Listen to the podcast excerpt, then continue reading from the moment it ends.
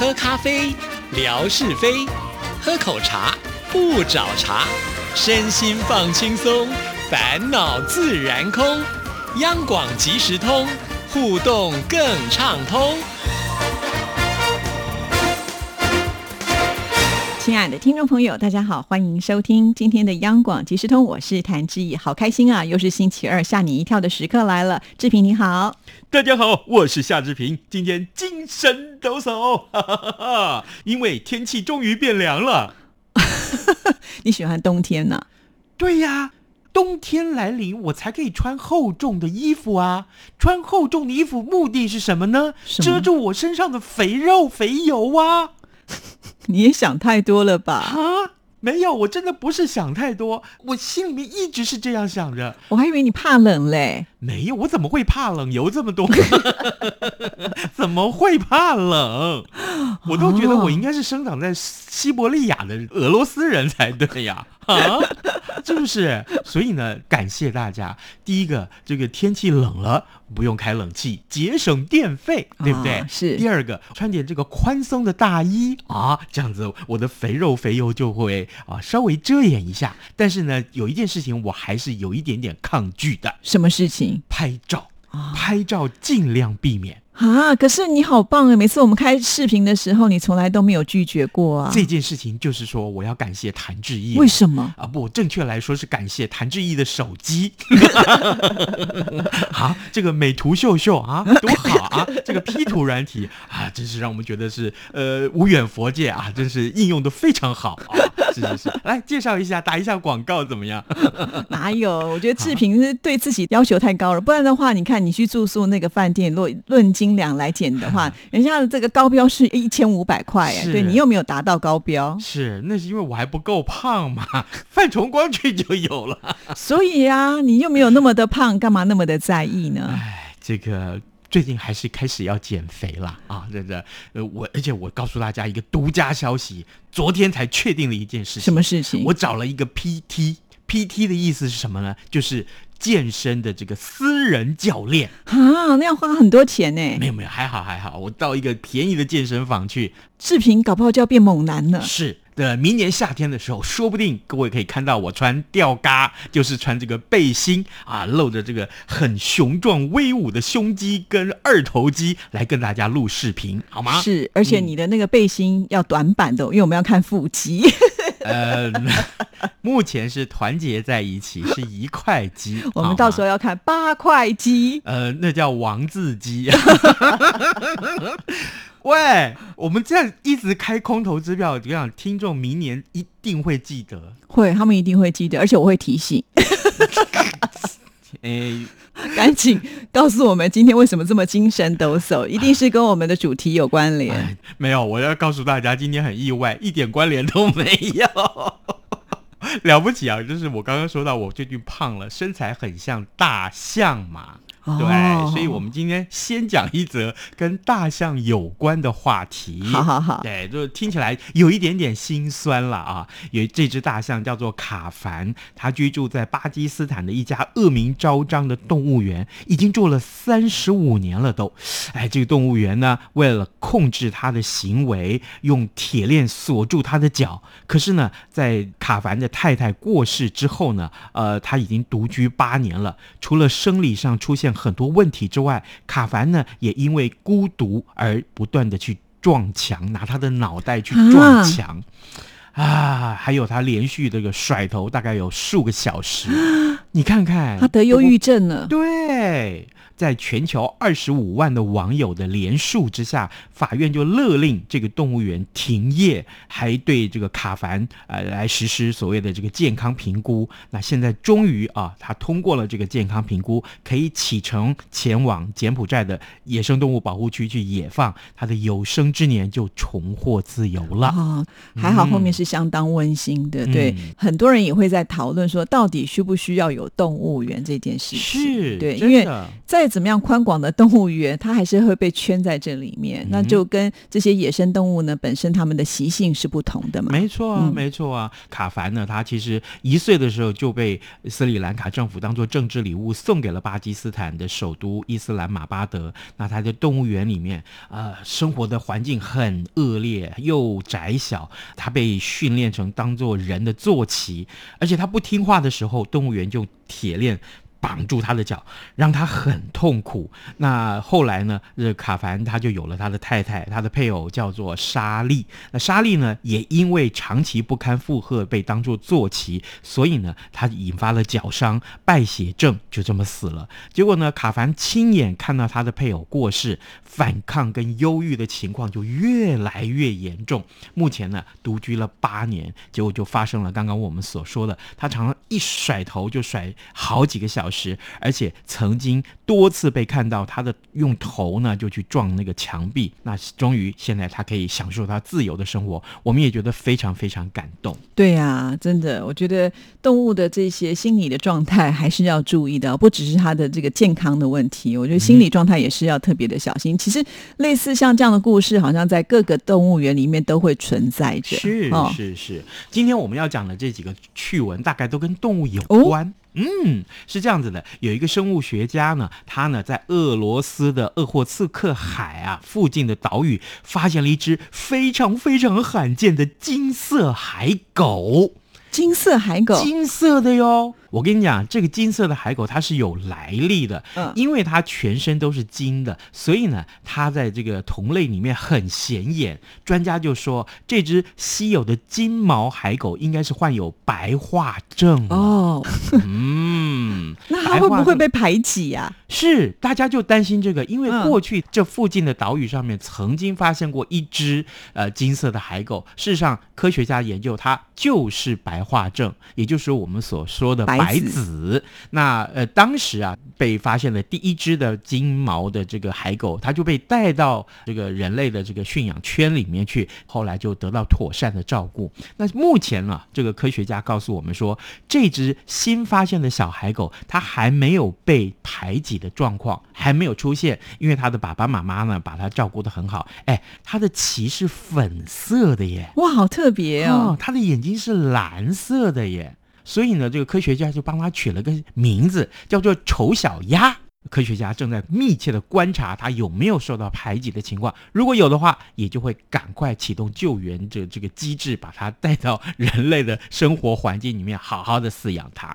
对，那我在这边就想到另外一个笑话。我曾经呢看过一个笑话，就是是我们冰箱里面不是都会有蛋架吗？是就会把那个蛋放上去。那有一个这个蛋架里面的蛋呢，就说：“哎，你看那边第一个为什么它还有毛？哎，而且是咖啡色的。”结果后来他们就讨论了半天，对呀、它好奇怪啊，它应该是一个异形或者是怪胎吧？结果呃，那个咖啡色的那终于讲话，他说。看什么看？我是奇异果了。我理你，谭志毅，原来你是冷笑话高手啊！就像你嘛，我们有时候看书也会看到笑话，因为这种感觉就是他会被排挤。对，对，因为他跟大家不一样的时候，确实会有这样的情况。因为人类是有智慧的嘛，所以我们会知道说，哦，他可能是因为什么样的原因。但是对动物界来讲，他们可能会觉得说，你跟我不一样的时候，我们听说过就是会被那种流放啦，或者会被欺负的这种状态。那我们也不想看到这样的事情。好，接下来我们还是讲动物啊，大自然千变万化，各种生命的竞争、厮杀跟物竞天择，时时刻刻都在进行。有一个科学家就在缅甸的丛林里面蹲了两年，他终于等到了一幕镜头，就是蟒蛇吞掉了鳄鱼。真的还假的？哎蟒蛇有多大？鳄鱼有多大？蟒蛇吞人，我有听说过哈，但是因为人的皮肤应该是很容易被咬或者是消化的吧？鳄鱼皮我们知道它是一个非常坚韧的皮，听说连子弹都不一定打得进去。好，我告诉你，对，鳄鱼皮子弹没有办法打得进去，但是蟒蛇胃里头的那个胃酸可以把鳄鱼皮给消化掉。不但鳄鱼皮被消化掉，而且呢，吃进去的那条鳄鱼，它连骨头都被消化掉。天哪，好可怕哦！而且吞进去的时候会不会是呈现一个鳄鱼的形状？因为鳄鱼的皮是凹凹凸凸的，啊甚至会有那种刺的感觉，对呀都不会呈现出来哦。嗯，我在想，应该那条鳄鱼会不会是小一点的鳄鱼？哦那那条蟒蛇是很大很大的蟒蛇。因为我们知道那个蟒蛇，它会随着就是它吞进去的量改变它的体积。比如说它吞的大一点，它就变得比较胖一点。可是如果说鳄鱼它又那么的硬，真的好难想象那个画面。所以啊，所以这个科学家呢，当下呢，当然就叫来同伴一起把那个蟒蛇也给捕了，然后呢，送到了这个呃实验室里面去。经过了好几天的观察，还帮他照 X 光，哎，竟然发现才七天的时间，那个鳄鱼就被消化掉了。哇，它可以冬眠了，今年的养分绝对够了。我也想吃，七天不用吃东西，那不是很好吗？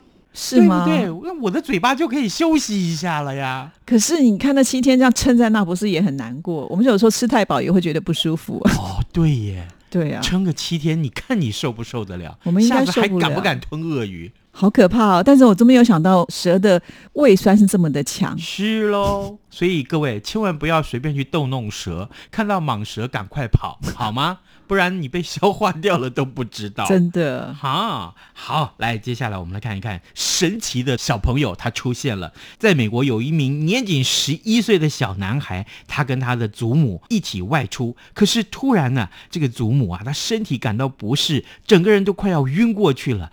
当时呢，哎。四周围只有这祖孙两个人。后来小男童呢，看事态紧迫啊，于是乎赶快啊就回到家里面，因为就在家附近，回到家里面把他的家里的车子开出来，才十一岁跑回家去开车，然后呢把他的阿嬷、他的外婆把他送上了那个车子上去，赶快送到医院去。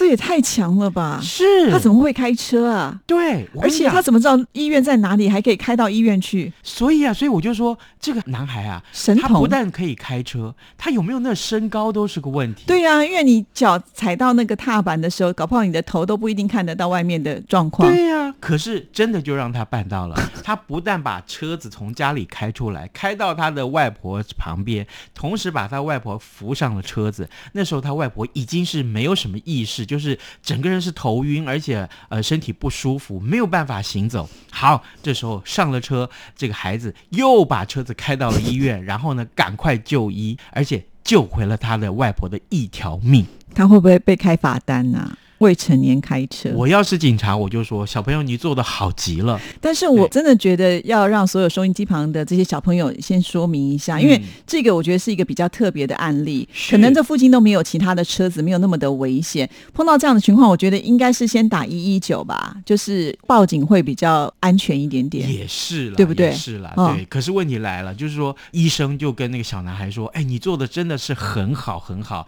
要不是你，可能你外婆就已经不在了。”因为那个哎时间的关系，后来外婆得救了之后，还跟媒体说，那是因为啊，其实他在家里曾经教小朋友开过一次车子，只有一次。哦那他就是天才耶。对，那那一次，那小孩就记住了怎么开。情急之下，不管什么，他曾经做过这件事情，他就赶快去做了。当然，我觉得第一个可能他这方面有天分，那再来，我觉得他也挺勇敢的。说真的，对，真的是，就好像我们这个主持节目的时候，总有紧急的时候，像尤其是我们做现场节目，至于你开直播的时候，总会遇到一些很紧急的状况，突然，哎，比如说电话断线了。突然，这个呃没有视讯了啊！突然点点点点点，有一些状况出现，我们总有那个极致把这个场面挽救回来。所以那个就是肾上腺素的爆发力。对，我曾经有过这样幻想哦。嗯，如果今天我开直播的时候，我突然灯光灭了啊，或者说就没有声音了，那你知道我要用什么方法来挽救这一切吗？什么方法？我就会突然发现，我幻想我自己会变换，变成一只大恐龙哥吉拉，然后呢，就在这个变化的过程当中，整个这个直播的画面就开始暴增，这个这个观众来观赏。我曾经有过这样幻想，哎。那你不要等那个画面不见，你就直接就出现这样，搞不好你那个点击率就不得了了你。说现在吗？是啊，你下次可不可以帮我们创造一个打破我们文哥的记录？文哥现在十八万，你不要多，你十八万一，我就帮你拍拍手。文如果哥到十是八万哦，你变身成哥基拉的话，啊我看没有个两百万都会觉得嫌少吧？没有，我真的是觉得说，哎，极致很重要。突然有一天，这个场面不可收拾的时候，你终于非得把你隐藏的那一面显露出来的时候，我跟你讲，那就是最精彩的时候。你下次什么时候开直播？我就决定把你的线剪断，然后看你的鸡翅，让你变身成哥基拉。哎，那时候我就开始拿那个事先准备好的派啊，什么蛋糕往自己脸上砸，好吗？我就开始说，呃，这今天我被砸了，所以我们这个直播暂停，这样不好吗？啊，是不是？这个我觉得比较有可能变身哥基拉，哼 我等着看嘞。各位，这个卡通影片伟大的地方就是它的幻想很多，好吗？对啊，但是没办法，我们就活在现实的生活当中啦。对你还是要想一些比较直接能够解决这些问题。万一你变身不成功的话，那画面还是没有办法接回来。所以啊，这个苹果派要常常准备好，波士顿派要常常准备好。其实根本就是你自己想吃派。啊，这我又被洞悉了，怎么办呢、怎么办？这个告诉大家，我们今天还有一个好康，除了波士顿派要送给大家之外，我们还有一个更好你哪里有波士顿派要要砸听众吗？砸我、啊？波士顿派不能寄啊，所以没办法。哦，这样没有，我总要有一点连结，好告诉大家我们今天要送什么。你这个也凹太远了吧？不通过。啊，真的哈、对好，那我们直接送。好了，就是我们听众朋友来台湾，你要请他吃波士顿派，这个我就觉得可以接受啊。哪有什么问题呢？很简单啊，还请他吃烤布雷嘞，我我会做烤布雷的啊。对对对对对不对我都没有吃过。啊，呃这这这，你换一句好不好？没有，我告诉你，上一回我们不是预告了吗？哎，下回我们找一个时间来讲金门见闻录，好不好？因为最近呢，谭志毅告诉我们，金门的礼物太多了，金门的这个守护神叫做风师爷。是啊，是啊，今天我们就送大家风师爷的钥匙链。对，哦风师也有守护保佑的作用啊。对不对对，就是当地的一个神奇，对对对对，石敢当。所以呢，今天我们用送这个风师爷的钥匙链送给大家。来，刚刚志平跟大家讲的这个非常有趣的动物奇闻里面，发现了一只什么颜色的海狗？对，嗯，我觉得它会不会是海狗当中的金钟奖？你是真的是，我本来不想提这件事情，没想到你自己提了。好，那我们就来好好落一落谈志毅。其实沙志平很温暖。今天一进我的录音间的时候，就问我说：“你会不会难过？”嗯，结果你看到我是是很难过吗？没有，你真的一点都不难过。你看，我们还要把自己内心掩饰的这么的好，是啊，是啊，说真怕，影响到同事。真的，我现在给你五秒钟的时间哭出来，好不好？五秒钟就好，一二三四五，哭。我哭不出来，也也没有真的那么难过了。说真的，这么多年我习惯了。真的哈、没有，我有以下几个理由让大家推断：一，谭志毅入围如家常便饭般；二，这个竞争对手非常非常的强，所以呢，能入围就已经很高兴了。是啊是啊这是第二个理由。第三个理由，这那天长官太多了，我们不好意思把情绪给表达出来。呃，这三个答案是哪一个？其实我觉得越来越能够以平常心来看待了，就是觉得好玩嘛。虽然会失落，因为坐在那里，当然当下我相信任何人都是希望去上台领奖的那个人，但是没有办法每一个人都如愿啊、那我对告诉你，那你真的要恭喜我，嗯，今年我得奖了，你得什么奖？金钟奖。什么金钟奖？就是李正淳大哥的那一座金钟奖，我是男主角请客。啊！哎，等一下，等一下，对，你要先恭喜我，我才能请客、啊，是不是？你就这样子霸王硬上弓，我我因为金钟奖有奖金，你不知道吗？可我一毛也没有啊，奖金都在李正淳那边，不是吗？真的还假的？不是嘛？啊等一下把他叫过来问一下，哎、你现在扣二给他。因为是你当男主角，所以拿到了金钟奖，对不对？李正淳一定会否认这一点，他一定会说是因为他非常努力的剪接，非常努力的找剧本，同时呢也找演员，这么整齐的搭配，才让这个节目得奖。那你都不认真。以前我找你帮我录单元的时候，你都没有好好的录，害我也没有得奖。今天节目到此为止。我都我不知道怎么去化解这些窘境的时候，我只好说没关系，啊请我吃谢谢大家烤布雷。一口气送你四个，你们全家大小每个人都有，好不好我？们家哪来四个人呢、你啊，你没有养宠物吗？没有，啊，蟑螂小强总有吧？没有。转的好硬，好，谢谢，拜拜拜拜。